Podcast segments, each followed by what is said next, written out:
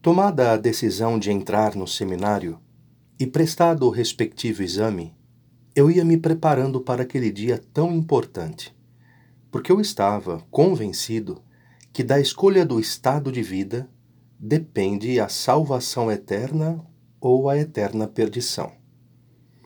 Pedi a vários amigos que rezassem por mim. Fiz uma novena e no dia de São Miguel, 25 de outubro de 1835, me aproximei dos santos sacramentos. O padre Cinzano, pároco da minha terra natal, abençoou a minha batina e realizou a vestidura dela antes da missa solene.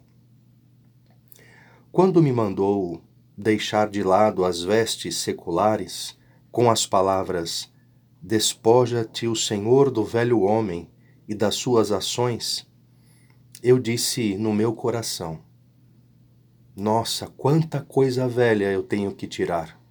Meu Deus, destruí em mim todos os maus hábitos. E quando, ao entregar-me o colarinho branco, acrescentou: Revista-te o Senhor do novo homem, que foi criado segundo Deus, na justiça e na santidade da verdade, eu me senti profundamente comovido e acrescentei para mim mesmo: Sim, meu Deus, fazei que neste momento eu me revista de um novo homem. Que a partir de agora eu comece uma vida nova, toda conforme a divina vontade, e que a justiça e a santidade sejam o objeto constante dos meus pensamentos, das minhas palavras e das minhas obras. Assim seja. Ó Maria, sede a minha salvação. Terminada a Santa Missa, meu pároco quis promover outra atividade inteiramente profana. Levar-me à festa de São Miguel, que se celebrava em Bardella, um povoado de Castel Novo. Ele queria assim me manifestar bondade, mas não era coisa oportuna para mim iria aparecer um boneco de roupa nova, que se apresentava ao público para ser visto.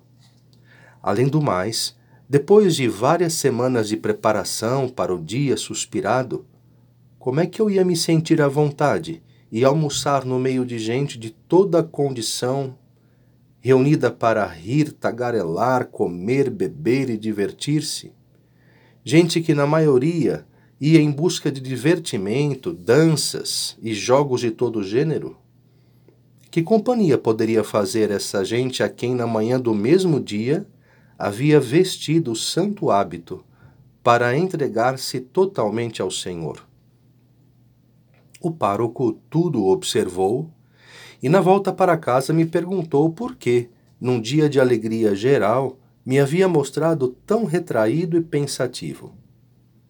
Com toda a sinceridade, respondi que a função daquela manhã não concordava nem em gênero, nem em número, nem em caso com a da tarde.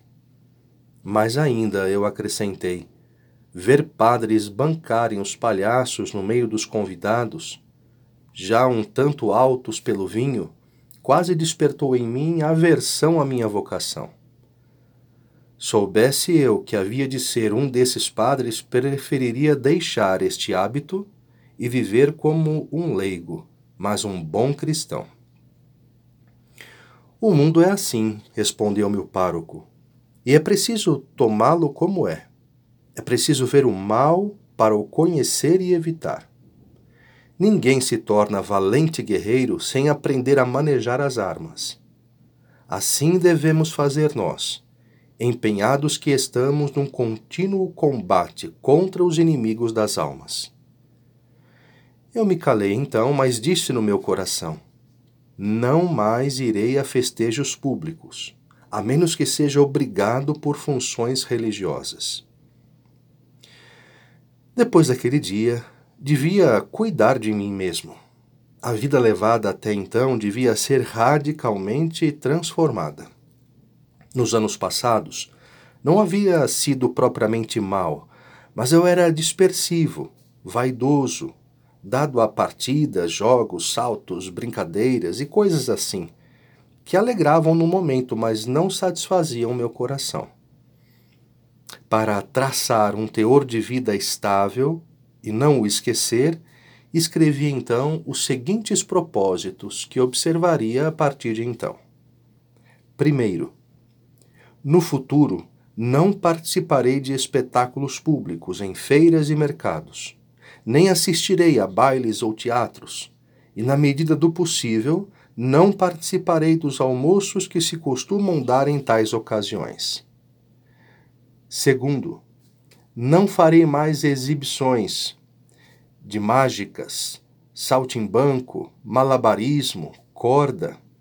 Não tocarei mais violino, não irei mais à caça essas coisas todas considero-as contrárias à gravidade e ao espírito de um futuro padre.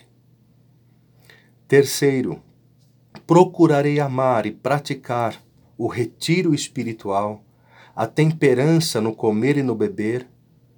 Para o repouso, tomarei apenas as horas estritamente necessárias à saúde.